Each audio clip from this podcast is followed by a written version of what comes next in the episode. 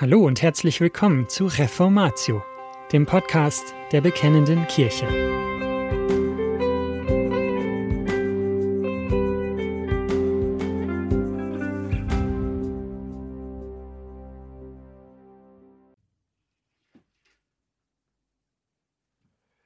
In Zeiten höchster Eitelkeiten. Die Aktualität von Luthers Auslegung des Buches Prediger Teil 2. Jürgen Burkhard Klautke. Ziemlich am Anfang des ersten Korintherbriefes stellt uns der Apostel Paulus eine Reihe von Fragen. Wo ist nun der Weise? Wo ist der Schriftgelehrte? Wo ist der Wortgewaltige dieser Weltzeit? Hat nicht Gott die Weisheit der Welt zur Torheit gemacht? 1. Korinther 1, Vers 20. Es ist gut möglich, dass wir gerade über die zweite Frage stolpern oder dass sie uns sogar erschreckt. Werden hier nicht die Schriftgelehrten in eine Reihe mit den Weisen und den Wortgewaltigen dieser Weltzeit gestellt? Dass diejenigen, die sich der Weisheit dieser Welt rühmen, vor Gott nicht bestehen können, das akzeptieren wir. Aber schockiert es uns nicht, wenn mit solchen Leuten in gleichem Atemzug auch die Schriftgelehrten erwähnt werden? Aus den Berichten der vier Evangelien ist uns bekannt, dass es unter den Juden sehr fragwürdige Vertreter der Schriftgelehrten gab. Aber ist Schriftgelehrsamkeit an sich nicht etwas Positives? Selbstverständlich stellt der Apostel hier nicht eine gute Bibelkunde in Frage. Aber er weist darauf hin, dass es eine Schriftgelehrsamkeit gibt, die nichts zu tun haben will mit dem Wort vom Kreuz. Davon hatte Paulus kurz zuvor geschrieben in 1. Korinther 1, Vers 18. Es handelte sich um Leute, die das Wort vom Kreuz als Torheit bewerteten und verachteten. Also die gleiche Botschaft, die den Erwählten Gottes eine Kraft ist. Mit anderen Worten, es ist möglich, bei eifrigem Erlernen der biblischen Sprachen, bei intensivem grammatikalischen sich Mühen um den Text und nicht zuletzt bei fleißiger Erforschung der Umwelt zwischen sich selbst und dem Wort vom Kreuz eine Distanz aufzurichten. Es gibt ein theologisches Arbeiten, das ein Ausweichen vor dem Evangelium ist. Um keinerlei Missverständnisse aufzurufen, es ist für einen Christen unverzichtbar, um keinerlei Missverständnisse aufkommen zu lassen.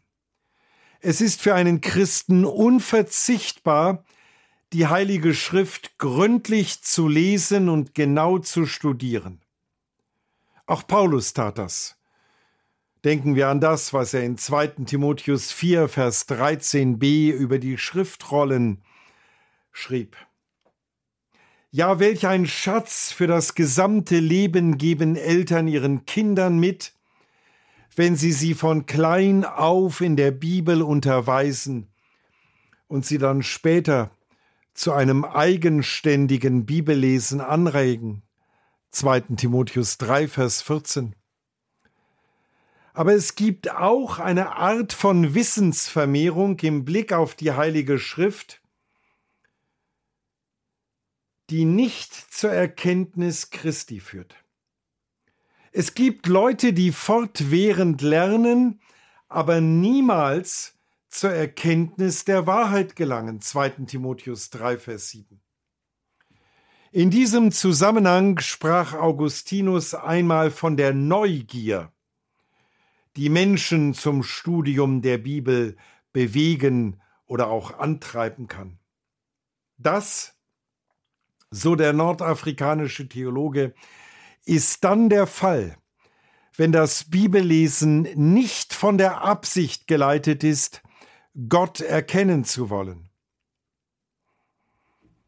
Jahrhunderte später bezeichnete Sören Kierkegaard ein derartiges Betrachten der Bibel als ästhetisches Lesen. Das liege dann vor, wenn man sich beim Lesen des Wortes Gottes nicht in das Licht des dreieinen Gottes gestellt weiß. Im ersten Teil dieser Serie sahen wir, dass Luther einen solchen distanzierten Verstehenszugang zur Heiligen Schrift bei Erasmus von Rotterdam wahrnahm. In den Augen des Reformators ist namentlich die Art und Weise, wie dieser Humanist den freien Willen des Menschen aus der Bibel meinte ableiten zu können, ein Symptom des menschlichen Hochmuts.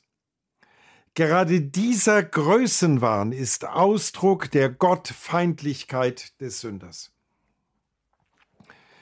Und diese Geisteshaltung, die seit dem Sündenfall die Menschen in den Griff genommen hat, erschien dem Reformator seit der Renaissance in eine geradezu apokalyptische Stromverschnellung geraten zu sein. Von dieser einst in Italien aufgekommenen auf Autonomie und menschliche Souveränität, Freiheit gerichteten Denkweise war nach seinem Urteil inzwischen nahezu überall die Kulturschaffenden befallen. Doch nicht nur die Gelehrten und Künstler, auch die Landesfürsten, die Stadtbewohner und nicht zuletzt die Bauern waren durch diese geistige Großwetterlage in ihrem Innern vergiftet worden. Die seit dem Sündenfall jeden Menschen bestimmende Denkweise herrschte mittlerweile in Potenz. Oder um es mit der Formulierung aus dem Buch Prediger zu sagen, es regierte in höchster Weise Eitelkeit der Eitelkeiten, Nichtigkeit der Nichtigkeiten. Und Luther nahm dies auch in der Politik wahr. Wie war die Situation innerhalb des Deutschen Reiches? Als Luther im Sommer 1526 mit der Auslegung des Buches Prediger begann, stand ihm diese Einstellung in besonderer Weise bei den politischen Entscheidungsträgern vor Augen. Es war eine Zeit, in der die Lage im Deutschen Reich in vieler Hinsicht bis zum äußersten angespannt war. Verschiedene Entwicklungen, die sich über Jahre hindurch angebahnt hatten, hatten sich gerade in diesen Monaten zu einer Mischung zusammengebraut, die nach menschlichem Ermessen auf eine gigantische Explosion hinauslaufen musste. Zum einen waren es die reformatorischen Einsichten, die durch Flugblätter und durch Schriften Luthers in weiten Teilen des Reiches und darüber hinaus verbreitet worden waren. In den Gegenden, in denen römisch-katholische Landesherren dem Aufkeimen der reformatorischen Saat nicht unerbittlich entgegengetreten waren, führte dies bei großen Teilen der Bevölkerung zur Absage an die römische Messe. Überall führte man nun Gottesdienstformen ein, die endlich wieder dem Evangelium entsprachen. In zahlreichen Gemeinwesen verursachten unzählige Austritte aus Klöstern sowie aus dem Priesterstand erhebliche Unruhen, also keineswegs nur in Wittenberg. Die Verbreitung der reformatorischen Erkenntnisse erfolgte seit dem Wormser Edikt 1521 in der Illegalität. Zwar wurde auf sämtlichen Reichstagen der darauffolgenden Jahre diese Thematik auf die Tagesordnung gesetzt, aber jeder Vorschlag für einen Kompromiss wurde niedergebügelt. Und er wurde besonders von Vertretern Roms rigoros torpediert. Aber das kaiserliche Edikt war nicht alles. Als Kaiser Karl V. wegen eines Krieges gegen Frankreich jahrelang im Ausland weilte, fungierte sein Bruder Erzherzog Ferdinand als sein Stellvertreter. Auf dessen Initiative hin schlossen sich in Regensburg die Bayernherzöge und einige süddeutsche Reichsbischöfe zu einem Bündnis zusammen, also im Sommer 1524. Und der gegen die Reformation gerichtete Zweck dieses Zusammenschlusses wurde unmissverständlich formuliert. Es ging darum, dass das Wormser Edikt unnachgiebig durchgesetzt werden sollte. Und genau in diesen Monaten brach der Bauernkrieg aus. Es war nicht auf die Gebiete beschränkt, die von der Reformation erfasst waren, aber dort tobte er am intensivsten. Nachdem der Aufstand der Bauern niedergeschlagen war, waren dadurch auch diese Landstriche am katastrophalsten verwüstet. Den Bauernaufstand lasteten die Gegner der Reformation natürlich Luther an. Dieser tat sein Bestes, um darzulegen, dass die Ideen und Ziele der Empörer mit dem von ihm wiederentdeckten Evangelium nichts zu tun hätten. Das machte er so nachdrücklich, dass man ihn, der in Worms vor Kaiser und Reichsständen so furchtlos das Evangelium verteidigt hatte, später als Fürstenknecht diffamierte. Angesichts der Katastrophe des Bauernkrieges kamen in Dessau weitere römisch-katholische Fürsten zusammen, um sich gemeinsam dem Bündnis der süddeutschen Fürsten anzuschließen. Damit fühlten sich diese Stände militärisch den evangelischen Fürsten so überlegen, dass sie schon aus diesem Grund an einer Übereinkunft oder auch nur an geringfügigen Zugeständnissen gegenüber ihnen keinerlei Interesse zeigten. Und als es am 25. Juni 1526 zum Reichstag in Augsburg kam, stand am Anfang eine einzige Frage zentral. Wie soll man es mit der Kirche und den Glaubensangelegenheiten bis zu einem freien Konzil halten?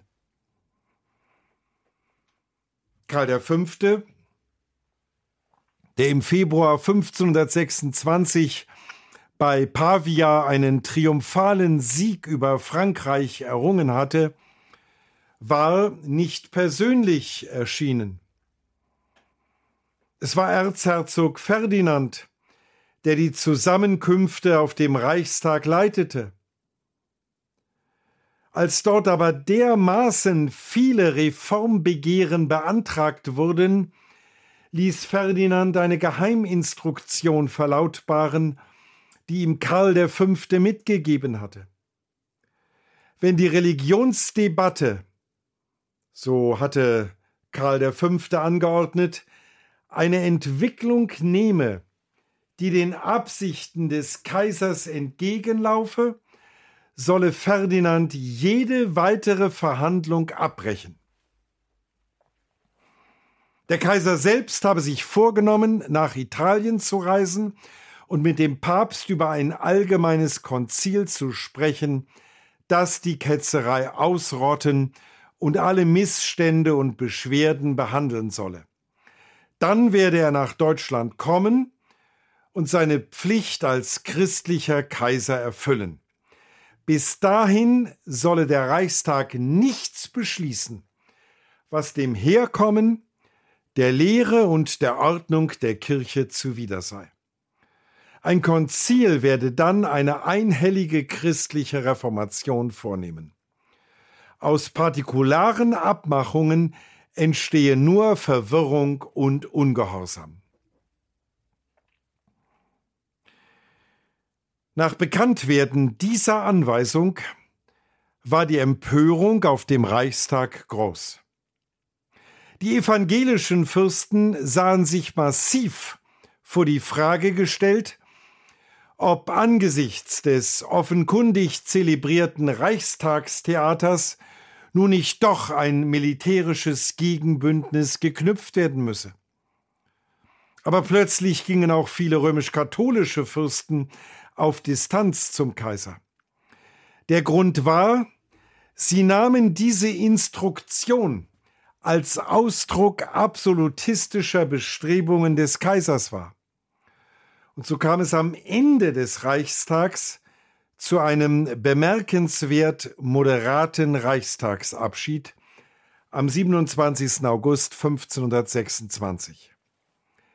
Jeder Reichsstand möge vorläufig so mit dem Edikt von Worms umgehen, wie ein jeder solches gegen Gott und kaiserliche Majestät hoffet und vertraut zu beantworten.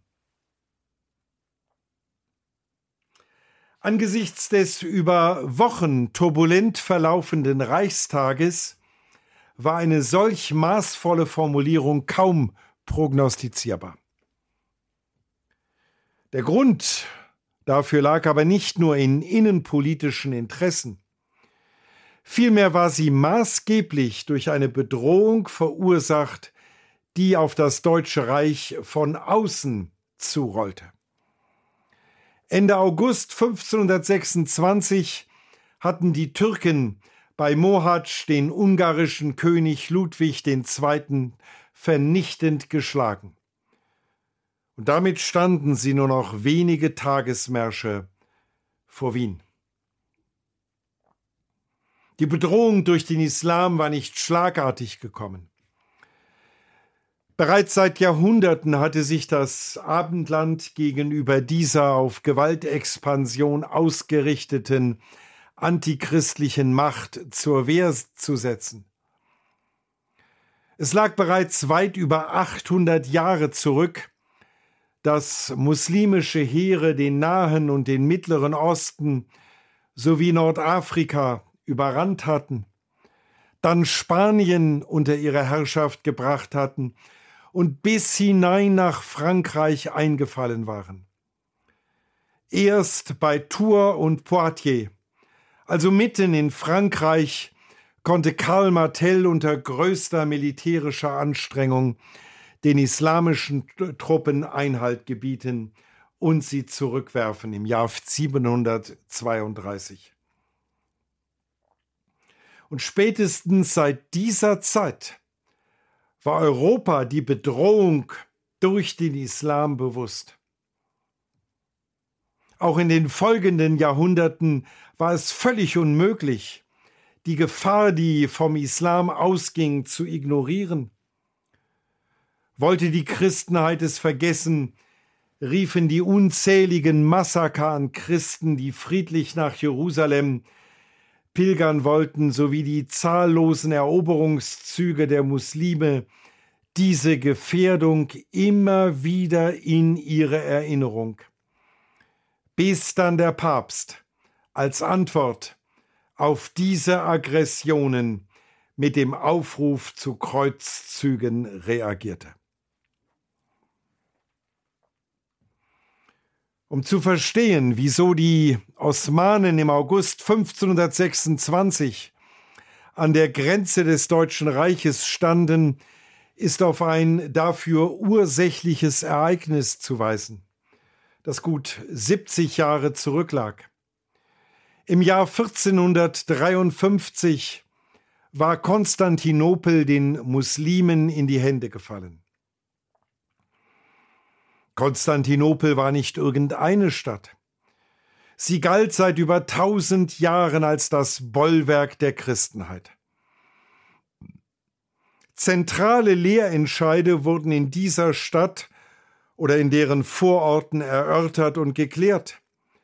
Man denke an das Dogma der Dreieinheit, das in Nicäa verabschiedet wurde im Jahr 325 und dann noch einmal etwas erweitert 381.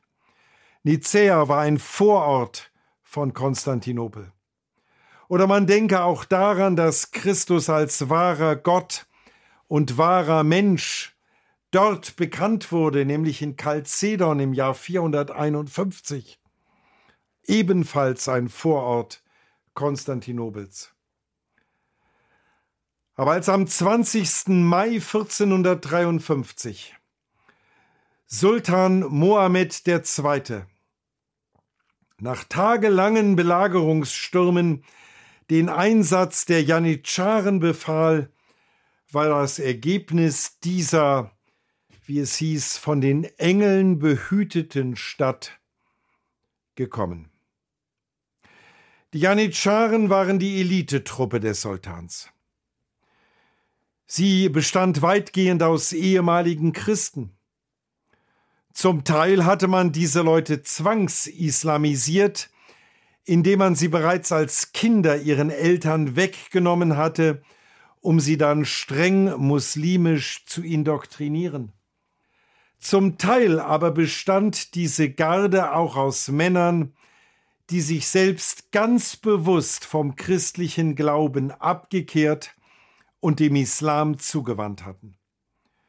Und dieser Religionswechsel war bei nicht wenigen von ihnen dadurch motiviert, dass sie sich durch den Übertritt zum Islam bessere Aufstiegschancen ausrechneten. Mohammed II. wusste, dass er sich auf diese Apostaten verlassen konnte. Sie waren es dann auch, die man als Erste auf den Mauern Konstantinopels erblickte und die an vorderster Linie zur Hagia Sophia hasteten dort das Kreuz von der Wand rissen und dafür sorgten, dass noch am selben Tag ein Muezzin seine Allahu Akbar Rufe über die Stadt ertönen ließ. In den darauffolgenden Jahrzehnten waren es immer wieder diese Janitscharen, die die größte Entschlossenheit aufbrachten, um den Südosten Europas unter die Herrschaft des Islam zu bringen.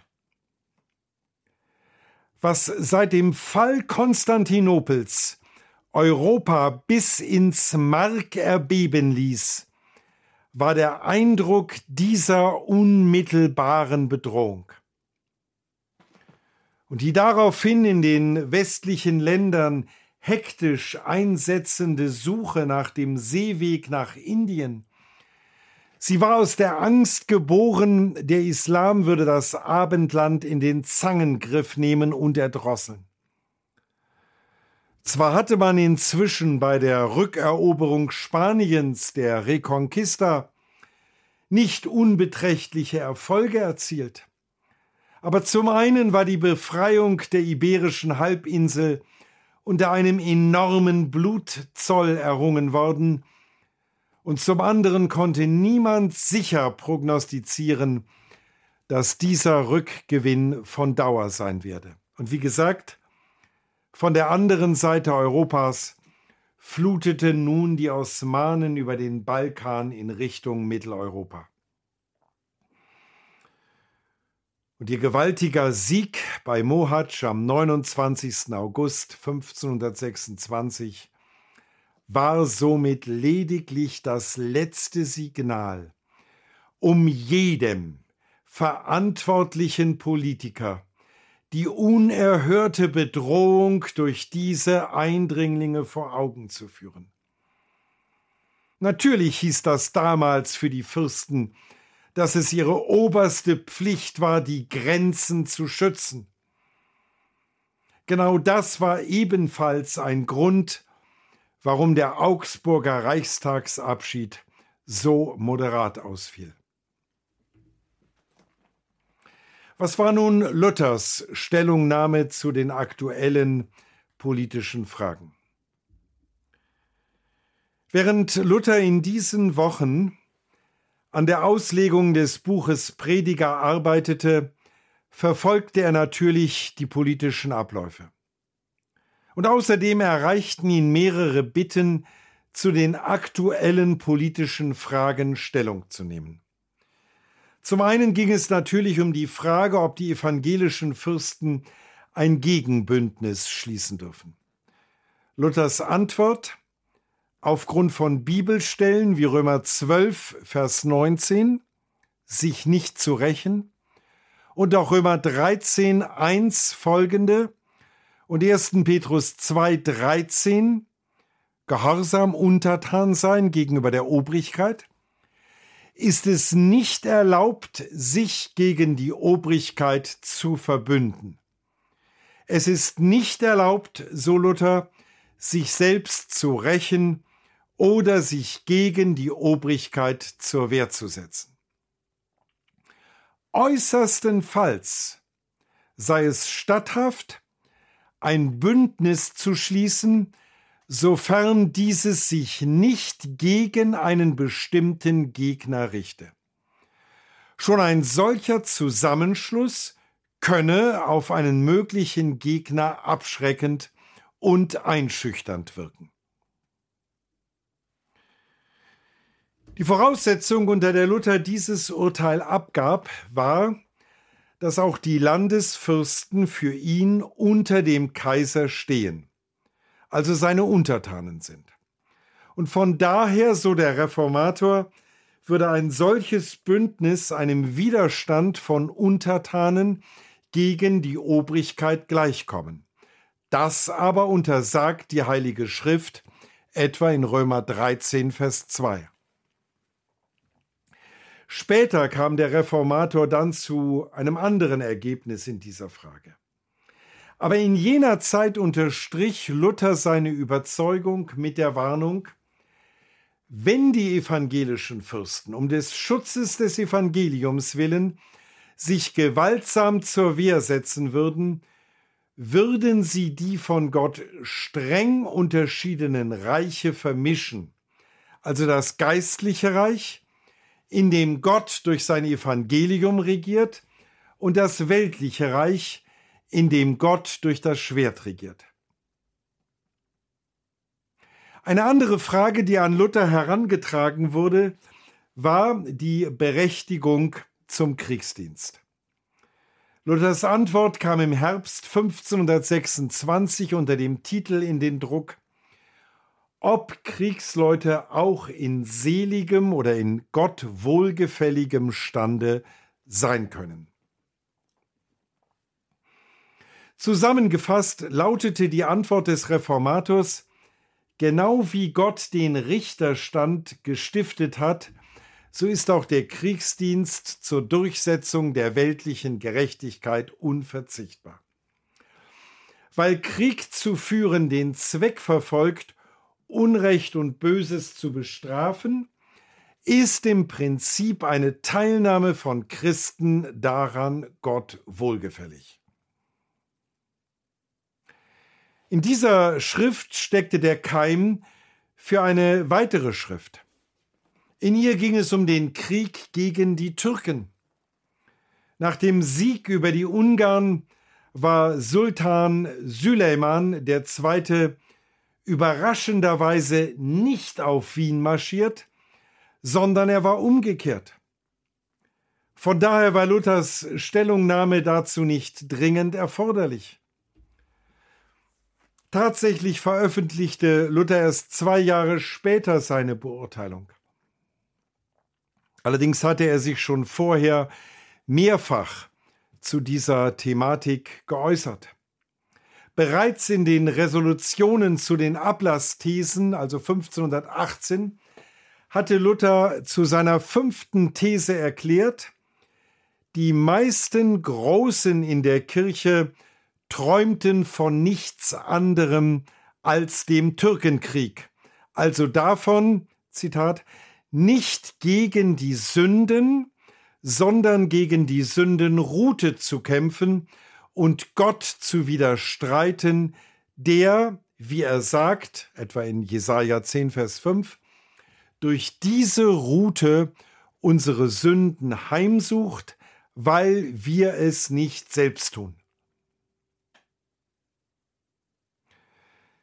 Mit dieser Aussage wandte sich der Reformator gegen Überlegungen Roms zu einem Kreuzzug gegen die über den Balkan nach Europa strömenden Muslime aufzurufen. Aber das hieß nicht, dass Luther den Islam willkommen hieß. Für ihn war das Kommen der Türken Gericht Gottes. Mit anderen Worten hätte man Luther gefragt, ob der Islam zu Deutschland gehöre, hätte er geantwortet Ja, aber nicht im Sinn irgendeiner realitätsfernen Kulturbereicherung, sondern als Route für die Sünden und die Unbußfertigkeit der Deutschen. Was Luther im Jahr 1518 ausgesprochen hatte, entsprach dann inhaltlich seiner Schrift vom Krieg gegen die Türken. Ein Krieg auf päpstliches Geheiß und um des Glaubens und der Kirche willen, durch deren Teilnahme man später im Fegefeuer Ablässe von Sündenstrafen erhalte, hat in der Bibel keinerlei Grundlage. Es wäre eine Vermischung des geistlichen Bereiches mit dem weltlich-politischen. Nicht der Papst, sondern der Kaiser hat den Auftrag, das Deutsche Reich gegen die Türken zu schützen. In dessen Dienst aber ist ein Christ berufen, sich daran zu beteiligen. Bei allen diesen Stellungnahmen ging es Luther im Kern also um die Abwehr der Vermischung der beiden Reiche. Diese Thematik begleitete den Reformator, als er über dem Buch Prediger arbeitete. Das Verstehen dieses Buches bereitete ihm große Mühe. Mehrfach seufzte er darüber. Im September 1526, als er an der Auslegung von Prediger Kapitel 7 saß, lief bei ihm wochenlang gar nichts mehr, so dass er sich veranlasst sah, die Predigervorlesungen für einige Zeit zu unterbrechen. Es waren im Kern zwei Schwierigkeiten, vor die Luther sich bei der Auslegung des Buches Prediger gestellt sah. Zum einen betraf es die Gestalt, den Stil dieses Buches. Dieser erschien Luther wesentlich kunstvoller, höfischer als zum Beispiel die Weise, in der sein Vater David geschrieben hatte. Aber gerade diese gedrängten Aussprüche, diese Aphorismen und Redewendungen, sie bereiteten ihm nicht unerhebliche Verständnisprobleme. Zum Beispiel, was genau gemeint ist mit Es gibt nichts Neues unter der Sonne. Prediger 1, Vers 9. Alles ist nichtig und ein Haschen nach Wind. 1, Vers 14. Alles hat seine bestimmte Stunde und jedes Vorhaben unter dem Himmel hat seine Zeit. Prediger 3, 1 bis 8. Oder die Aussage, es ist besser zu zweit zu sein als alleine.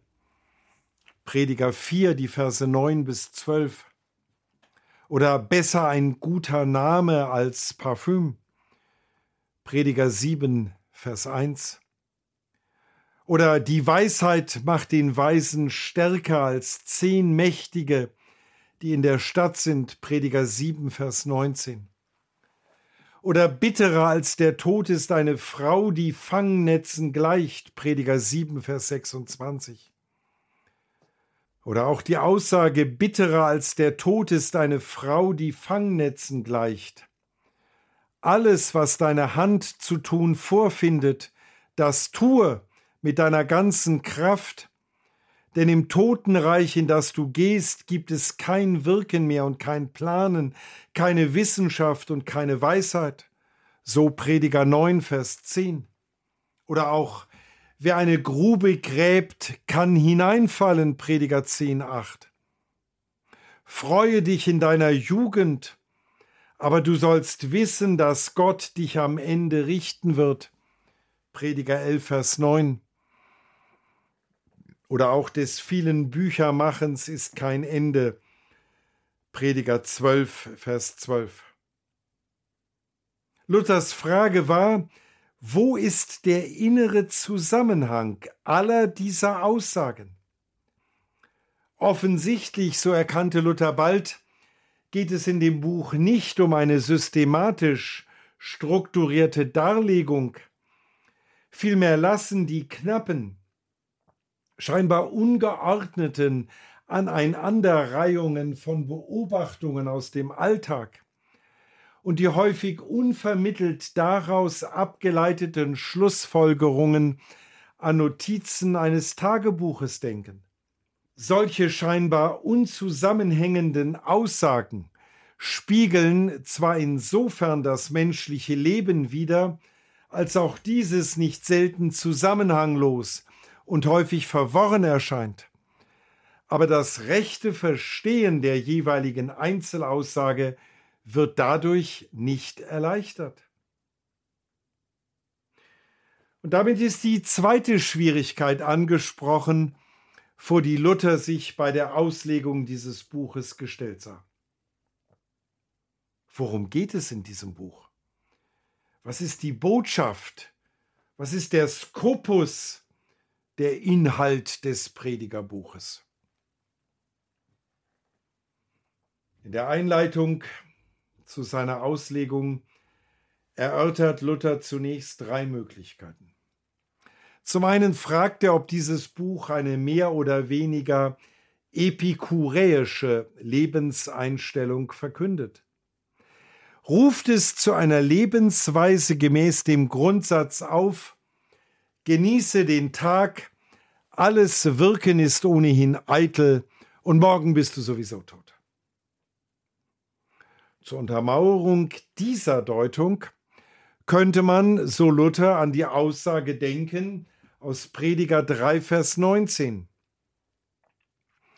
Denn das Geschick der Menschenkinder und das Geschick des Viehs ist ein und dasselbe.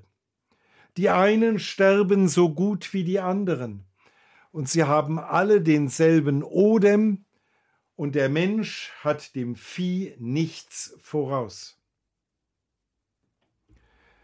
Eine andere Interpretation, die Luther anspricht, ist, das Buch Prediger fatalistisch zu deuten.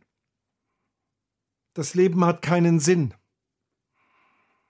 Denn der Mensch weiß weder um Liebe noch um Hass im Voraus, sondern ihm ist alles verborgen. So steht es ja auch in Prediger 9, Vers 1. Oder ja, alles menschliche Vornehmen ist von Zeit und Umständen abhängig. Prediger 9, Vers 11. Also könne man doch auch alles gleich laufen lassen und sich im Strom der Geschichte treiben lassen. Will das Predigerbuch diese Botschaft vermitteln?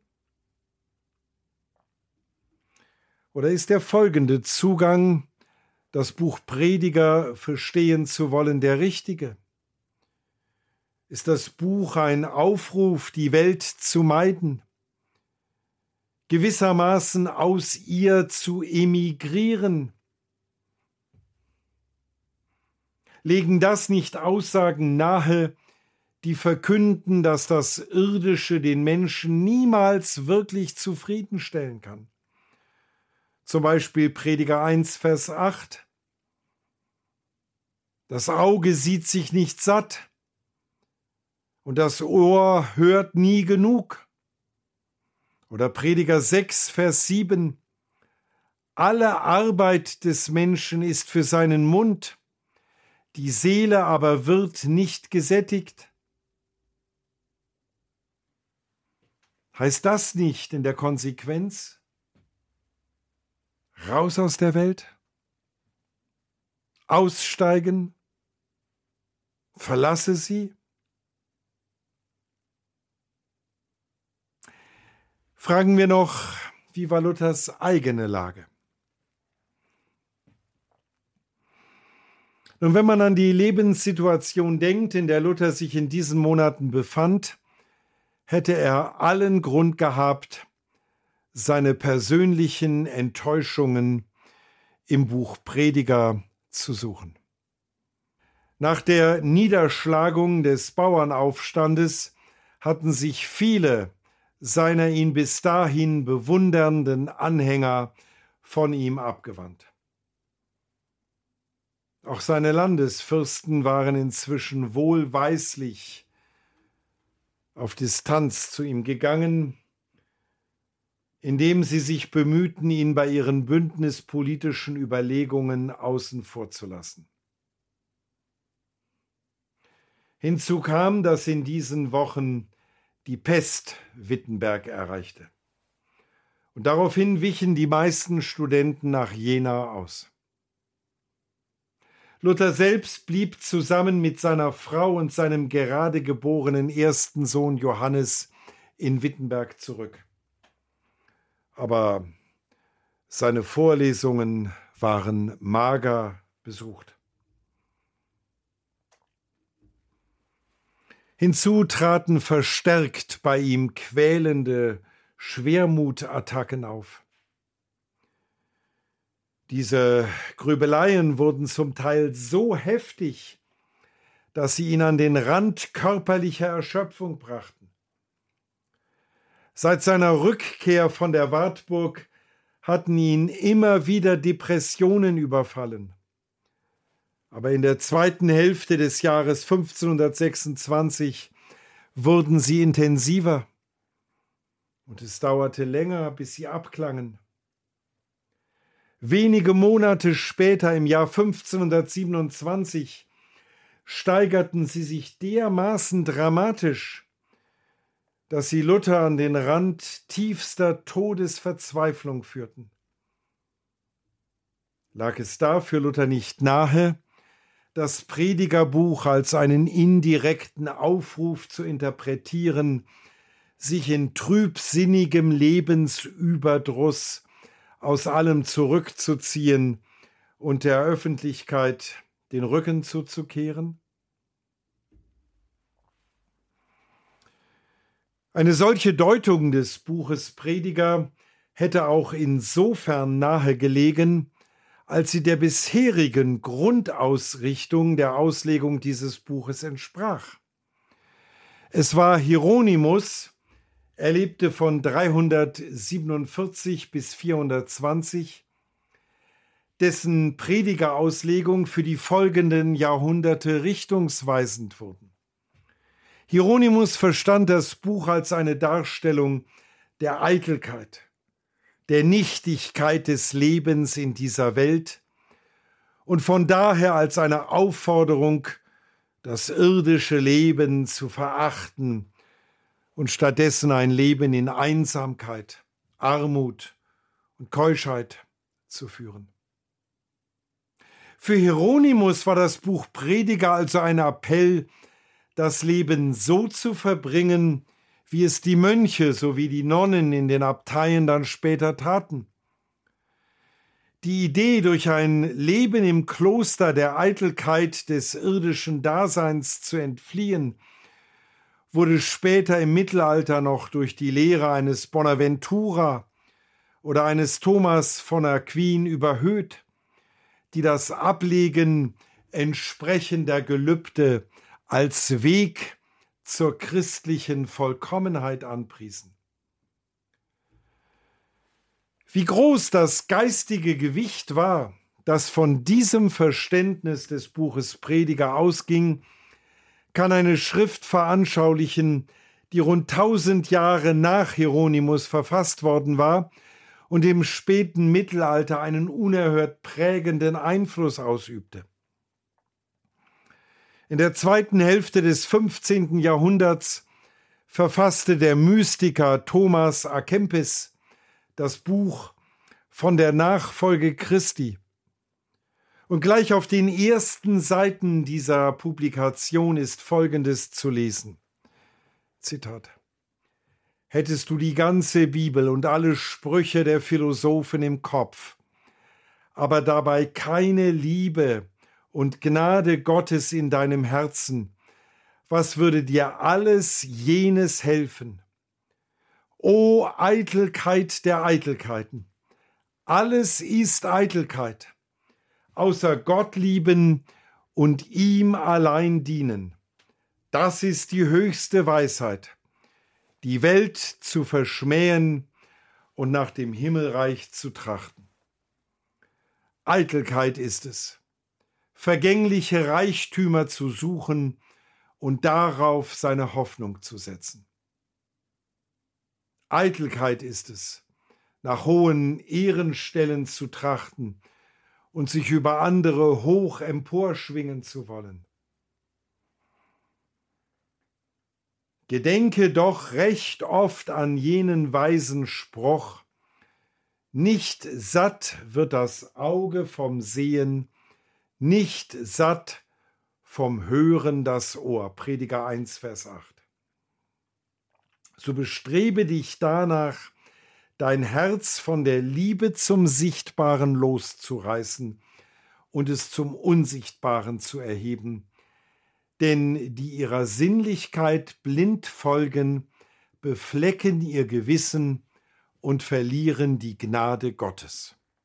Zitat Ende. Ohne Übertreibung wird man feststellen können, die Schrift von der Nachfolge Christi von Thomas A. Kempis ist eine systematische Ausarbeitung der Predigerinterpretation des Hieronymus. Und als Luther sich vor die Aufgabe gestellt sah, das Predigerbuch auszulegen, stand er vor der Frage, ruft dieses biblische Buch dazu auf, diese Welt zu meiden, ihr den Rücken zuzukehren? Nach hartem geistigen Ringen erfasste Luther, dass eine derartige Deutung den Sinn des Buches Prediger verfehlt. Übrigens genauso wie die epikureische oder die fatalistische Deutung dieses Buches. In der Einleitung zu seiner Predigerauslegung äußerte Luther sich darüber folgendermaßen.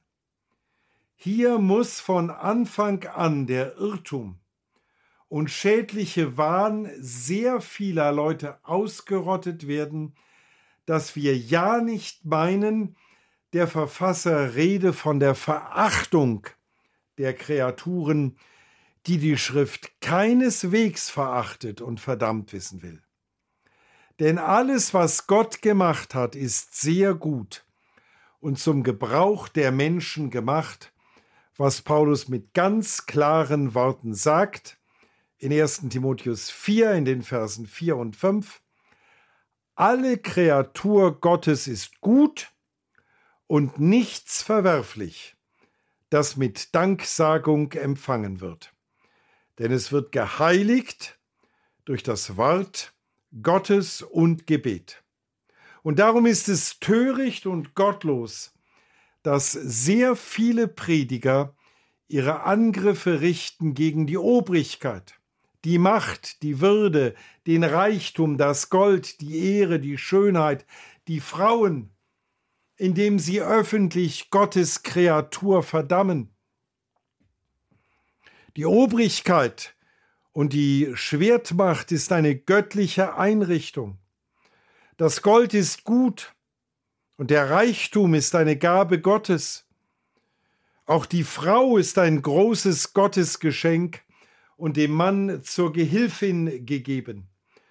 Gott hat das alles gemacht, damit es für den Menschen gut sein soll und ihm dient. Bis hierher das Zitat von Luther. Etwas später in der Einleitung weist Luther dann die herkömmliche Deutung des Buches nachdrücklich zurück. Zitat. Dadurch, dass einige dumme Leute dieses nicht verstanden, haben sie mit diesem Bibelbuch die ungereimte Lehre der Weltverachtung und der Weltflucht aufgebracht und sie haben deswegen viel ungereimte Dinge getan, wie man in Lebensbeschreibungen der Kirchenväter nachlesen kann. Da habe es Leute gegeben, die noch nicht einmal die Sonne erblicken wollten. Sie hätten verdient, dass man ihnen deswegen die Augen ausgerissen hätte.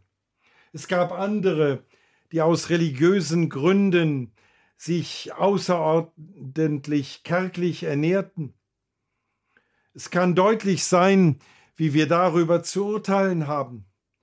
Denn nicht der Mensch verachtet auf die rechte Weise die Welt, der wie ein Einsiedler lebt und sich von den Menschen absondert, nicht der verachtet das Gold, der es wegwirft, oder der sich fernhält von Gold oder Gut, wie es die Anhänger von Franz von Assisi taten. Nein, der tut es, der inmitten aller dieser Dinge lebt und sein Herz doch nicht daran hängt. Das ist das Vornehmste, was Salomo unter die Aufmerksamkeit seiner Leser bringen will. Zitat Ende.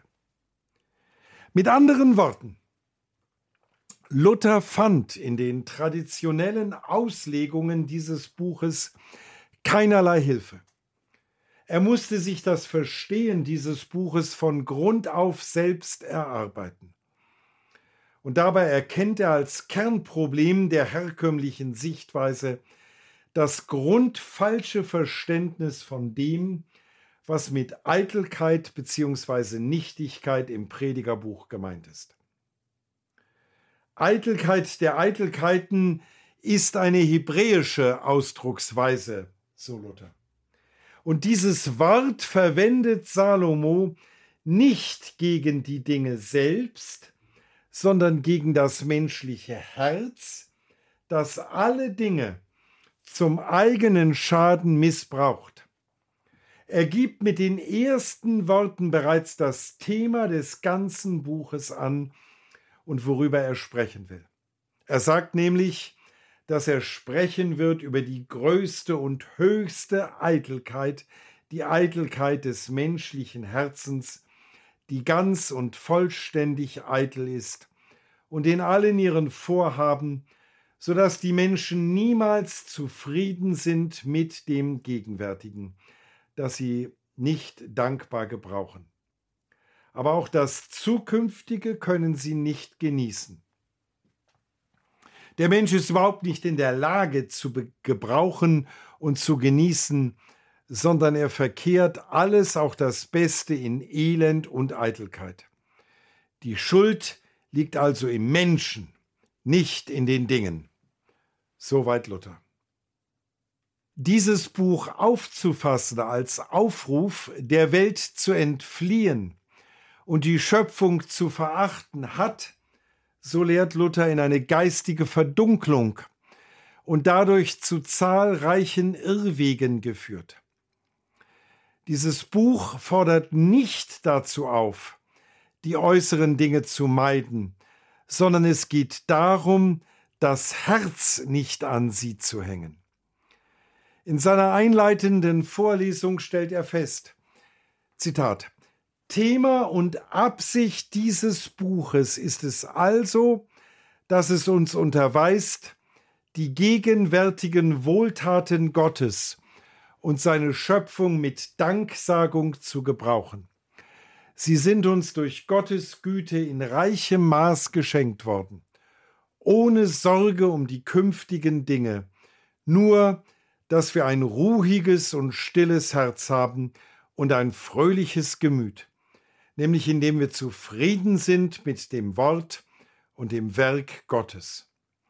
So werden wir ermuntert zu essen und zu trinken und auch um fröhlich zu sein mit der Frau unserer Jugend. Ferner sollen wir mit unserem Haupt Salbe nicht mangeln lassen.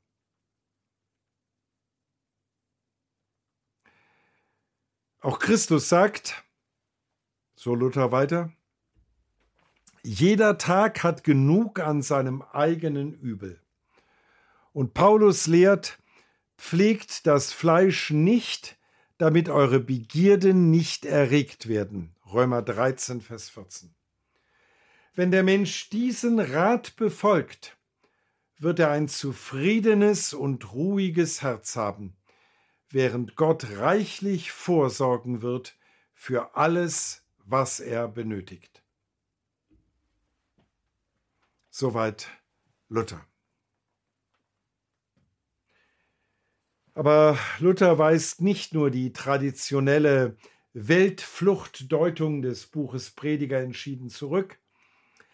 Seines Erachtens besteht die Botschaft dieses Buches in einer zu dieser Auslegung geradezu entgegengesetzten Lebensführung. Anstatt zu einem Leben in außerweltlicher Askese aufzurufen, gebietet das Buch Prediger, der Verantwortung nicht zu entfliehen, in die Gott den Menschen gestellt hat. Gerade dann, wenn man endlich anfängt, das Buch Prediger sprachlich, grammatisch und auch historisch ernst zu nehmen, gelangt man, so Luther unweigerlich zu der Einsicht, dass es dazu aufruft, in dieser Welt vor dem Angesicht Gottes tätig zu sein. Das erschließt sich Luther bereits aus der Verfasserschaft.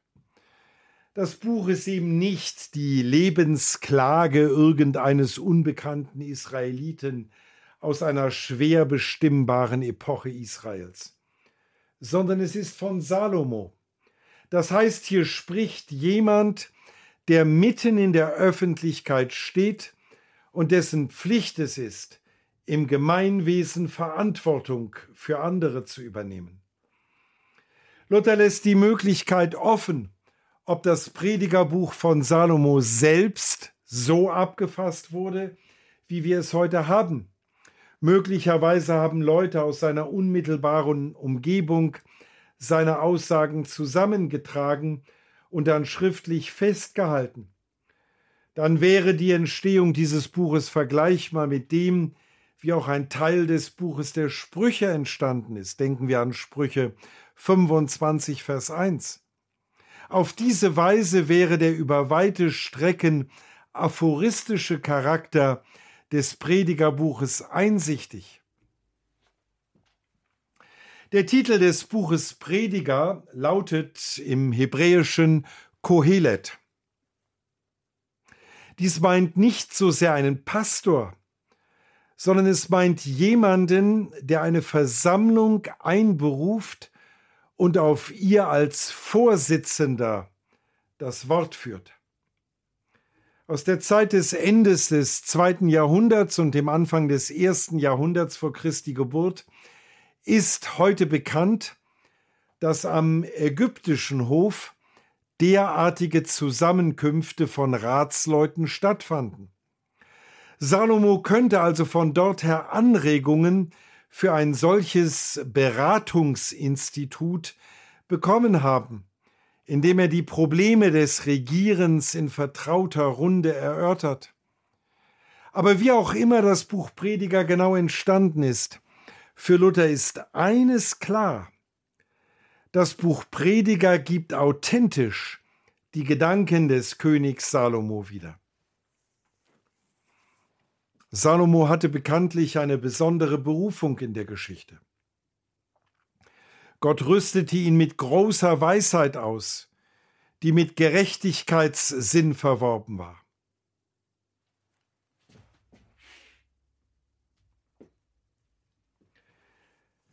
Salomo hatte bekanntlich eine besondere Berufung in der Geschichte. Gott rüstete ihn mit großer Weisheit aus, die mit Gerechtigkeitssinn verwoben war. So wurde er geradezu zum Prototyp eines guten Regenten. Indem Luther darauf hinweist, übersieht er nicht die Sünden, in die Salomo geraten war. Der Reformator fügt hinzu, Zitat, wo es göttlich zugeht, da bleiben die teuflischen Angriffe nicht aus. Der Unglaube und die Begierde der Welt können es nicht ansehen oder zulassen, dass man so lehrt und lebt. Zitat Ende. Für das Verstehen des Buches Prediger ist aber Luther nicht wichtig, dass Salomo schwere Schuld auf sich geladen hat, sondern dass sogar einem in seinem Amt so weisen und gerechten Mann vieles misslingt. Man denke an die von Salomo wahrlich nicht beabsichtigte Spaltung seines Reiches unmittelbar nach seinem Tod. Jeder Mensch, der in der Geschichte verantwortlich handelt, scheitert immer wieder und er steht vor den Scherben seiner Pläne. Beispiele solcher Erfolglosigkeit von Plänen findet Luther überreichlich in der Geschichte. In seiner Auslegung des Buches Prediger weist er auf solche Exempel immer und immer wieder hin. Aus den biblischen Berichten erinnerte er neben Salomo an Esau, David, Joab, Absalom, Josia, Manasse und Zedekia. Aus der griechischen und römischen Antike stehen ihm Männer vor Augen wie Homer, Lykurg, Timon, Sokrates, Platon, Philipp von Mazedonien, Aristoteles, Alexander der Große, Demosthenes sowie Scipio, Cicero, Cato, Caesar, Antonius, Brutus, Kaiser Augustus, Vergil, Ovid, Kaiser Commodus und so weiter. Aus der deutschen Geschichte sieht er die Regierungszeiten sämtlicher Kaiser als Belege für deren durchgängiges Scheitern ihrer ursprünglichen Absichten. Im Blick auf Frankreich verweist er auf das Misslingen des kürzlich besiegten Franz I. sowie auf den gerade in der Schlacht gegen die Osmanen gefallenen ungarischen König Ludwig II. Aus seiner unmittelbaren Umgebung erinnert Luther einmal an die Namensparallele zwischen dem weisen Salomo, also auf Deutsch dem Friedsamen, und seinem gerade verstorbenen Kurfürsten Friedrich, dem Weisen. Der Reformator zitiert seinen sehr verehrten Fürsten mit dem Ausspruch Je länger ich regiere, je weniger ich regieren kann. Das heißt, verstehe ich zu regieren. Und ferner dann mit der resignierenden Frage von Friedrich dem Weisen, wem soll ich noch vertrauen?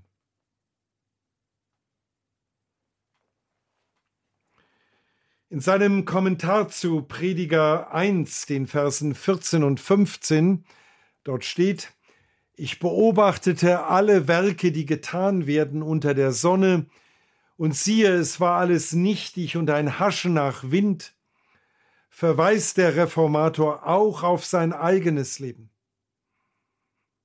Zitat Nicht allein an meinem eigenen Beispiel habe ich diese Eitelkeit erfahren sondern habe auch alle anderen betrachtet und habe erkannt, dass ihre Ratschläge genauso wie die meinen fehlschlugen. Wie mir meine eigenen Ratschläge nicht wohl gelangen, so habe ich gesehen, dass sie keinem in der ganzen Welt wohlgelangen. Es wird daher mit diesen Worten die Einstellung verworfen, die man das gute Meinen nennt, wie man gewöhnlich sagt, ich habe es gut gemeint. Aber es ist gar nichts eine gute Meinung außer der, die durch das Wort Gottes bestimmt wird und die beim Glauben anfängt. Alle übrigen Meinungen, auch die dem Schein nach überaus gut sind, sind trügerisch und sehr schädlich. Dies bezeugt auch Cicero der es selbst erfahren hat, dass das am besten Ausgedachte aufs Übelste hinausläuft. Und Gott tut ganz recht, wenn er auf diese Weise unsere Ratschläge vereitelt weil, wenn den Menschen auch nur ein weniges Wohl gelingt, sie bald aufgeblasen werden und sich die Ehre anmaßen, was gegen die Ehre Gottes ist, der allein geehrt werden will. Zitat Ende. Zu der gleich darauf folgenden Aussage Salomos, das Krumme kann man nicht gerade machen und die, die fehlen, kann man nicht zählen, kommentiert Luther, Salomo fügt die Ursache hinzu, warum durch vergebliche Sorge und Bekümmernis alles zum Jammern führt. Denn, sagt er, die Missetaten sind unzählig und sie können nicht abgestellt werden. Ihre Größe und ihre Menge macht alle menschlichen Ratschläge zunichte. Salomo will hier also sagen, ich erkenne zwar durch meine Weisheit genugsam, was nützlich ist und geeignet, aber was kann ich gegen die Dinge tun? Das Krumme und die Verderbtheit in menschlichen Angelegenheiten ist so groß, dass sie niemals zurechtgebogen werden können. Soweit Luther. Das heißt, die Antwort auf die Frage, woran es liegt, dass Menschen mit den zuweilen besten Absichten etwas planen, und dann ihr Konzept gründlich missrät oder gänzlich in Scherben zerfällt, lautet angesichts der unausrottbaren Sündhaftigkeit, der Eitelkeit, der Nichtigkeit des Menschen, der sein Leben führt, so als ob es keinen Gott gäbe, ist dies Gericht Gottes. Und für diese Einschätzung sind ihm der Verlauf der Reichstage in Deutschland ein anschaulicher Beleg. Zitat Daher macht Gott da, wo die scheinbarste Weisheit und das fleißigste Wirken ist, am meisten die Anschläge zunichte, was offenkundig in unseren Zeiten geschieht, indem die Fürsten und Bischöfe Deutschlands durch so viele Reichstage so viele Ratschläge nichts ausgerichtet haben. Selbst dadurch aber kann uns Gott nicht dahin bringen, dass wir ihm unsere Ratschläge unterwerfen. Darum wird es eine unzählige Mühe genannt, das heißt, die da quält und martert. Soweit Luther.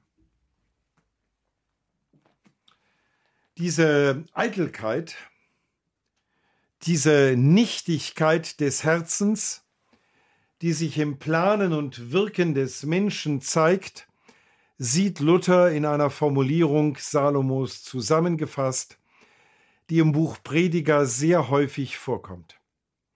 Es ist der Ausdruck unter der Sonne. Das Mühen unter der Sonne. Das spiegelt sich für den Reformator in der vor seinen Augen ablaufenden Geschichte mit allen ihren Turbulenzen wider. Genau darin entpuppt sich in Deutschland und Europa das Reich der Eitelkeit und der Nichtigkeit. Das Buch Prediger fungiert also für Luther als eine Brille, mit deren Hilfe er die um ihn herum tobenden, scheinbar gigantischen Geschichtskräfte in den richtigen Proportionen zu erfassen vermag. Sowohl das päpstliche Rom mit seinen universalen Machtansprüchen, als auch der überall sich erhebende Freiheits- und Emanzipationswahn im persönlichen und gesellschaftspolitischen Denken und Treiben des Menschen auf der Straße. Und nicht zuletzt der lawinenartig heranrollende Islam enthüllen sich ihm im Licht des Buches Prediger als substanzlose, leere Hülsen, als Eitelkeit der Eitelkeiten, als Nichtigkeit der Nichtigkeiten. Was ist denn in der Geschichte schon jemals von all den hochgestimmten menschlichen Plänen geblieben, sobald sie auf die Wirklichkeit dieser Welt trafen? Gerade auch die anscheinend allermächtigsten und allerbegabtesten mussten verstehen lernen, dass in der Perspektive unter der Sonne die Dinge anders laufen, als sie sich das vorgestellt hatten. Gerade in dieser Hinsicht, so Luther, gibt es nichts Neues unter der Sonne. Prediger 1, Vers 9. Alles ist ein Haschen nach Wind. Das hatte bereits Adam zu erkennen, der seine Hoffnungen auf Kain setzte. Bekanntlich wurde er von seinem Sohn bitter desillusioniert. Isaak. Er hängte sich in kolossaler Fehleinschätzung an Esau. Oder der König Saul. Ohne Rücksicht auf Verluste wollte er seinem Sohn Jonathan das Reich zuschanzen und er vermochte in seinem Wahn nicht zu begreifen, dass Gott andere Pläne hatte. Oder denken wir an David. Er beabsichtigte zweifellos das Allerbeste für sein Reich. Aber dem machten gerade seine Verwandten, Joab und Absalom, einen Strich durch seine Rechnung. Kurzum, die Geschichte unter der Sonne das heißt, das menschliche Mühen und Abplagen ist genau das Feld, in dem Gott seinen Spott mit unseren hochmütigen Plänen und selbstherrlichen Berechnungen treibt und uns vor Augen führt, von welcher Eitelkeit und Nichtigkeit wir Tag ein, Tag aus besessen sind. Insofern ist unser eigenes Leben und die Geschichte um uns herum eine Bestätigung des Buches Prediger. Aber der Bereich unter der Sonne ist eben nicht alles. Dem Bereich unter der Sonne steht der Bereich über der Sonne gegenüber. Und das ist das Reich Gottes. Das ist das Werk Gottes. Wenn das Werk Gottes dem Menschen offenbar wird, hat das Folgen dann beginnt er zu verstehen, dass er dem scheinbar blinden, grausamen Kräftespiel der Geschichtsmächte nicht schutzlos ausgeliefert ist. Dann begreift er im Glauben, dass die Geschichte keine eigenständige Größe ist, gleichgültig, wie selbstgefällig, übermächtig oder anmaßend auch immer sie sich ihm präsentiert. Sie steht in Abhängigkeit von Gott. Um dies zu verdeutlichen, greift Luther auf ein Wort aus der Bergpredigt zurück. Gott lässt seine Sonne aufgehen über Böse und Gute. Matthäus 5, Vers 45. Im Licht des Predigerbuches heißt das für Luther, dass Gott seine Sonne über dem Reich der Eitelkeit der Nichtigkeit scheinen lässt. Das ist der Grund, warum der Gottesfürchtige in dieser Welt getrost sein darf. Salomo will, so sagt Luther, dass wir inmitten der Menschen tätig bleiben und sie erkennen lernen und von unserem Tun uns nicht abschrecken lassen sollen und durch ihre Undankbarkeit sondern treu unserem himmlischen Vater nachfolgen, der täglich seine Sonne aufgehen lässt über die Guten und die Bösen. Mit anderen Worten, für Luther fungiert die Sonne als eine Art Schranke zwischen einerseits den nichtigen Plänen und Werken des Menschen und andererseits dem Werk Gottes. Sie ist aber gleichzeitig auch eine Art Kanal durch den Gott in Beziehung zu dieser Welt tritt. Denn diese Welt ist und bleibt auch Gottes Schöpfung, egal was auch immer der Mensch darin anrichtet. Zu Prediger 1, Vers 3, Dort heißt es, was bleibt dem Menschen von all seiner Mühe, womit er sich abmüht unter der Sonne? Kommentiert Luther, es sind zwar die Kreaturen der Eitelkeit unterworfen, wie Paulus es bezeugt in Römer 8, Vers 20, aber dennoch sind sie gute Dinge. Sonst würde er gesagt haben, dass die Sonne eitel sei. Aber er nimmt die Sonne aus, weil er sagt, unter der Sonne. Er spricht also nicht von den Werken Gottes, die gut, wahr und über der Sonne sind, sondern von den Werken, die unter der Sonne sind, wie wir in diesem leiblichen Leben auf Erden tun. Zitat Ende. Und in der Auslegung zu den darauffolgenden Versen, also Prediger 1, den Versen 4 bis 7, führt der Reformator aus, dass Salomo hier nicht von den Werken unter der Sonne spricht, also über die eitlen, nichtigen Geschäftigkeiten des Menschen, sondern von dem, was Gott geschaffen hat und trotz aller menschlichen Eitelkeiten erhält. Die von Salomo in diesem Abschnitt angesprochenen Größen, Geschlechter der Menschen, Sonne, Erde, Luft, Wasser, bezeichnen die Ordnungen, in die Gott den Menschen hineingestellt hat, um in ihnen zu leben und zu weben. Diese Elemente sind nicht etwas Statisches, Unbewegliches. Vielmehr vollziehen sich in ihnen pausenlos Wandlungen. Abgesehen von den aufeinanderfolgenden Geschlechtern ist es die Sonne, die auf und untergeht, Prediger 1, Vers 5. Es ist die Luft, die Winde, die sich hin und her bewegt, Prediger 1, Vers 6. Es sind die Flüsse, die fließen unaufhörlich ins Meer, Prediger 1, Vers 7. Aber diese Grundelemente, über die auch, wie Luther sagt, die Philosophen sprachen, sind in allen ihren Wechselhaftigkeiten beständig so dass sie dem Menschen ein berechenbares, festes Umfeld gewähren, in dem er leben und wirken kann. Dabei fungiert die Sonne, das Feuerelement, als die Verursacherin der Bewegungen, der Luftströmungen sowie der Wasserkreisläufe. Es ist die Sonne, die bewirkt, dass die Atmosphäre, die Luft ununterbrochen in Bewegung bleibt. Es ist die Sonne, die dafür sorgt, dass die Flüsse, die ins Meer strömen, das Meer nicht zum Überlaufen bringen, sondern dass das Wasser zurückkehrt auf die Berggipfel, um erneut das Land zu bewässern.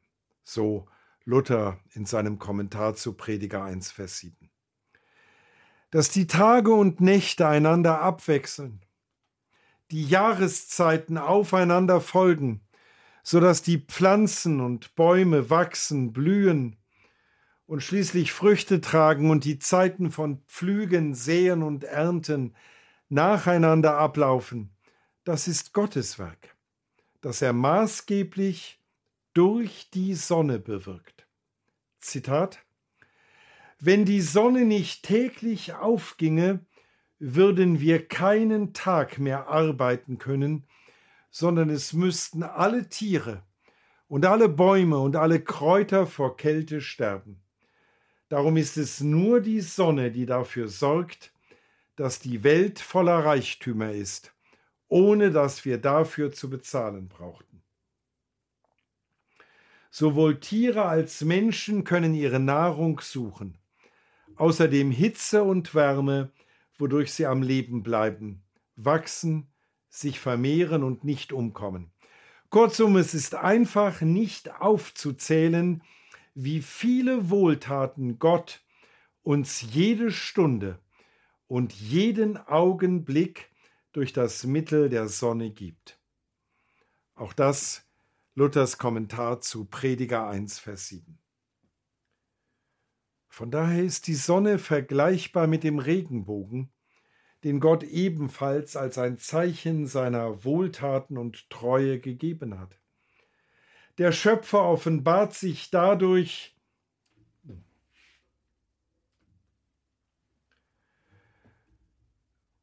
Von daher ist die Sonne vergleichbar mit dem Regenbogen, den Gott ebenfalls als ein Zeichen seiner Wohltaten und Treue gegeben hat. Der Schöpfer offenbart sich durch die Sonne als der unaufhörlich Wirkende, als der, der niemals müde oder erschöpft ist. Zitat Gott stellt uns überall in der Welt solch ein Beispiel vor Augen, um uns damit zu ermahnen und uns zuzurufen. Weißt du nicht, wer ich bin und welche Wohltaten ich dir erweise? Schau dann hin zur Sonne, auf den Mond und den Regen und frage sie. Du sollst dann die unzählbaren Wohltaten sehen, die ich nicht nur meinen Christen beweise, sondern die ich auch schenke den Bösen, die von keiner Dankbarkeit wissen. Zwar ist die Welt jetzt nicht mehr so, wie sie vor dem Sündenfall war, als der Mensch in der freien Luft und unter einem offenen Himmel leben konnte. Jetzt benötigt er Kleidung und Bedeckung und noch viel mehr. Aber wichtig ist, Luther, dass die Wohltaten, die Gott durch die Sonne bewirkt, nicht nur für die Christen gelten, sondern auch für die Gottlosen. Gott erhält die Erde bewohnbar für jeden Menschen. Der Unterschied zwischen den Gottesfürchtigen und den Gottlosen besteht jedoch darin, dass die Gottlosen die Güte Gottes nicht erkennen. Zu Prediger 6, Vers 3 und den folgenden Versen erklärt Luther, ein Geiziger sieht das Licht nicht an. Er betrachtet nicht die Sonne. Das heißt, er bedenkt nicht, wie gut das Licht ist. Er sieht auch nicht irgendeine Kreatur, so dass er sie genießen und recht gebrauchen kann. Denn bei ihm geht alle Betrachtung der Wohltaten und der Kreaturen Gottes vor seinen Begierden zugrunde. Er ist nicht in der Lage zu erkennen, eine wie herrliche Gabe Gottes die täglich aufgehende Sonne ist. Der Geizige denkt an nichts, er bewundert nichts, er trachtet nach nichts als nach Geld. Der Ruhmsüchtige sucht nichts anderes als seine Ehre. Auch ein Hura sieht seine Frau nicht an, sondern seine Augen wandern stets zu einer Fremden. Das heißt, diese Leute genießen die sie umgebende Schöpfung nicht. Und so bereiten sich die Gottlosen den Anfang der Hölle in diesem Leben, weil sie sich des Gebrauchens aller Kreaturen und Gaben Gottes berauben, so dass sie nicht die Sonne sehen noch kennen. Das heißt, sie freuen sich nicht der Gaben Gottes, immer sehen sie auf etwas anderes. Und wenn jemand die Sonne nicht als Schleuse für die Schöpfungsgaben Gottes sieht, sondern achtlos und gleichgültig unter der Sonne dahinlebt, ohne Dankbarkeit, geschweige denn, dass er sich seinem Schöpfer gegenüber verantwortlich und verpflichtet weiß, beraubt er in seiner Eitelkeit, in seiner Nichtigkeit Gott seiner Schöpfungsgaben. Gemäß Prediger 6, den Versen 3 bis 5, wäre es für so jemanden besser, nie gelebt zu haben. Diese Eitelkeit, diese Nichtigkeit ist im Herzen des Menschen. Aber das heißt nicht, dass sie nur eine innerliche, subjektive Angelegenheit wäre. Vielmehr wirkt sie sich in dieser Welt aus. Leute, die davon erfasst sind, offenbaren sich als Einzelgänger, Das heißt, sie haben keinen Blick für ihren Nächsten. Sie sind gemeinschaftsunfähig.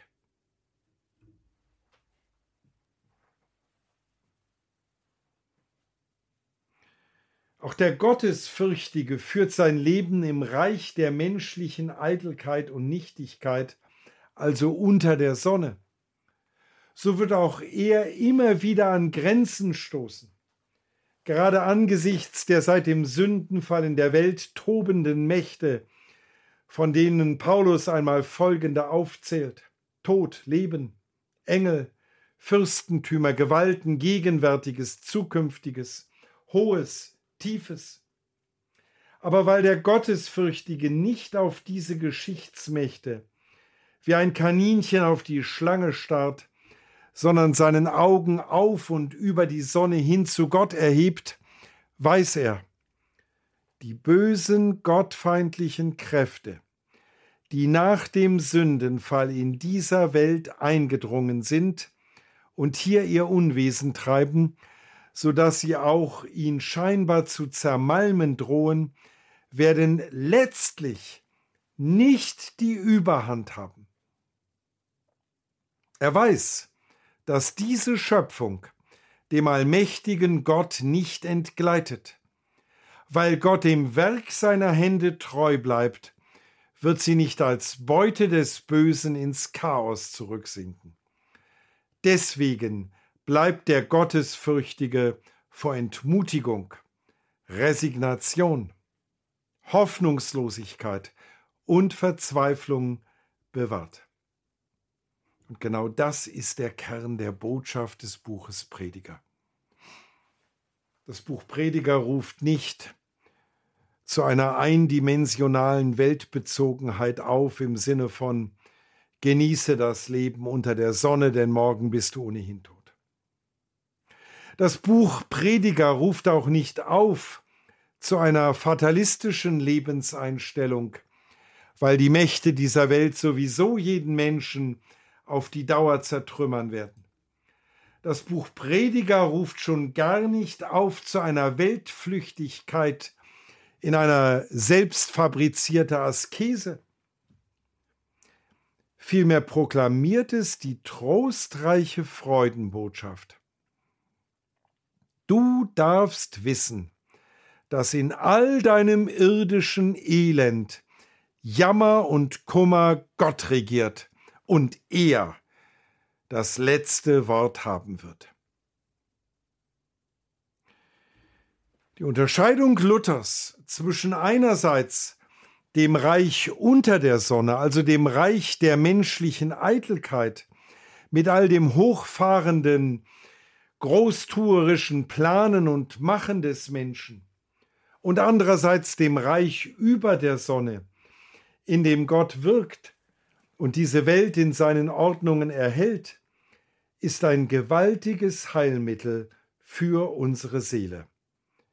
Noch einmal, sie schützt uns vor Verzagtheit,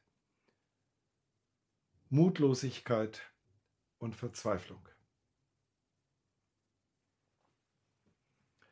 Damit wir nicht auf unser eigenes permanentes Scheitern blicken, sondern im Glauben auf Gott und auf sein Werk ist, so Luther gerade ein Leben in dieser Welt mit seinen tagtäglichen Enttäuschungen, Widerständen, Zerreißproben und Niederlagen wesentlich hilfreicher als ein Leben hinter Klostermauern. Mehr noch, der Einsiedler, der Klosterling. Er entzieht sich dem Leben, zu dem Gott den Menschen berufen hat, nämlich sein Kreuz innerhalb dieser Welt und deren Ordnungen zu tragen. Zu Prediger 5, Vers 11, der Schlaf des Arbeiters ist süß, kommentiert Luther, wenn Salomo sagt, der Schlaf des Arbeiters ist süß, dann befiehlt er doch, dass der Mensch arbeiten soll. Er verbietet auch nicht, dass man sich durch Arbeit Reichtum erwirbt. Aber er fordert auf zu maßvoller Arbeit, so dass der Körper geübt wird, aber nicht verdorben wird. Die Arbeit fordert er, aber die Begierde und die Sorge verwirft er, weil doch jedenfalls nur der Segen des Herrn reich macht. Sprüche 10, Vers 22. Und etwas später fügt Luther hinzu, so sind Abraham, Isaak, Jakob, David und Salomo reich geworden. Durch Gottes Gabe und Segen. Ihre Reichtümer haben sie jedoch so gebraucht, dass sie auch anderen damit geholfen haben. Deshalb soll man die Reichtümer nicht wegwerfen, die obrigkeitlichen Ämter nicht abschaffen, wie Epikur gelehrt hat die Ehefrau nicht verstoßen und die bei uns Angestellten nicht von uns wegjagen, sondern wir sollen arbeiten und leiden. Wir sollen mitten unter Leuten und Gütern sein, die weltlichen Angelegenheiten nicht von uns werfen, sondern leiden, was Gott uns auferlegt. Wo Gott dich hingesetzt hat, da sollst du bleiben. Allerdings sollst du die Dinge nicht durch deinen eigenen Rat regieren wollen. Alles, was dir dann nicht böse hinausgeht, das halte für Gewinn. Denn in diesem Leben verhält es sich so, dass wir täglich Böses erwarten müssen, das Gute aber außer unserer Erwartung da ist und kommt. Wenn es aber kommt, sollen wir Gott dafür Dank sagen. Soweit Luther. Bei dem, der diese Wahrheit erfassen darf, findet, so Luther, eine Veränderung, ein Durchbruch, eine Umsetzung statt. Ein solcher Mensch wird von seinem anmaßenden Hochmut, seiner Eitelkeit und seiner Nichtigkeit bekehrt so dass er sich zu einem Schöpfer und Herrn hinwendet und zu ihm, zu seinem Herrn heimkehrt, indem er auf Gottes Wort hört und durch das Wort in die neue Richtung hin zu dem Werk Gottes gewiesen wird. Gott ist eine sehr große Majestät im Himmel, so Luther. Du dagegen bist ja ein Wurm auf Erden. Und darum kannst du auch nicht über die Werke Gottes sprechen nach deiner eigenen Einsicht. Lass lieber Gott selbst sprechen.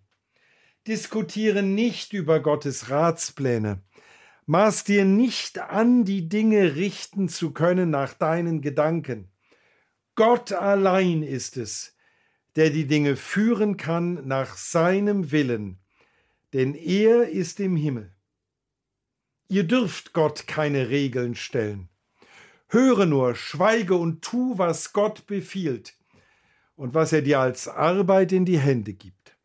So nicht, dann wirst du sicher dich an ihm ärgern und ein Träumer und ein Tor werden. Soweit Luther. Diese Umkehr, die allein Gott im Herzen des Menschen schafft, bewirkt, dass das Reich über der Sonne sich einen Brückenkopf hinein in die irdische Wirklichkeit bahnt. Dann erklingt hier, also in dem Bereich, der unter der Sonne existiert, der bekennende Jubel. Gott ist unser König. Er hat uns nicht allein gemacht, sondern regiert uns auch beständig dass für uns alles nach seinem Willen ausschlage. Er allein reicht vom Anfang bis zum Ende, und sein Rat und Wille kann von niemandem gehindert werden. So in einem seinem Kommentar zu Prediger 2 Vers 12. Das ist die Art und Weise, in der in dieser Schöpfung das Reich der Eitelkeit, der Nichtigkeit zurückgedrängt wird. Und für das Leben im Alltag heißt das, so Luther, verlasse nicht die Schlachtordnung. So ausdrücklich in seinem Kommentar zu Prediger 7, Vers 1. Also, desertiere nicht aus dieser Welt. Weiche nicht zurück, sondern halte in dieser Welt stand. Und was das konkret heißt, und zwar sowohl für den in der Öffentlichkeit Verantwortung tragenden, als auch für den, der in seiner Ehe und Familie und nicht zuletzt bei der Erziehung seiner Kinder sich abmüht. Das wollen wir uns im Folgenden aus der Auslegung von Luther zeigen lassen.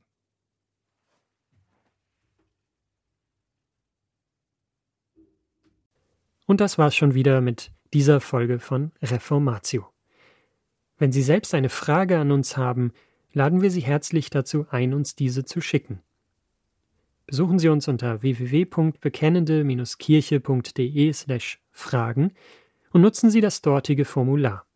Wir werden Ihnen darauf antworten und, so Gott will, Ihre Fragen klären. Außerdem können Sie auf der Seite der Bekennenden Kirche wie gewohnt die Beiträge aus der BK lesen, die Zeitschrift abonnieren und unsere Arbeit mit einer Spende unterstützen. Alle Links finden Sie auch in der Beschreibung dieser Folge des Podcasts. Wir bedanken uns fürs Zuhören, wünschen Ihnen Gottes Segen und sagen Tschüss. Bis zum nächsten Mal.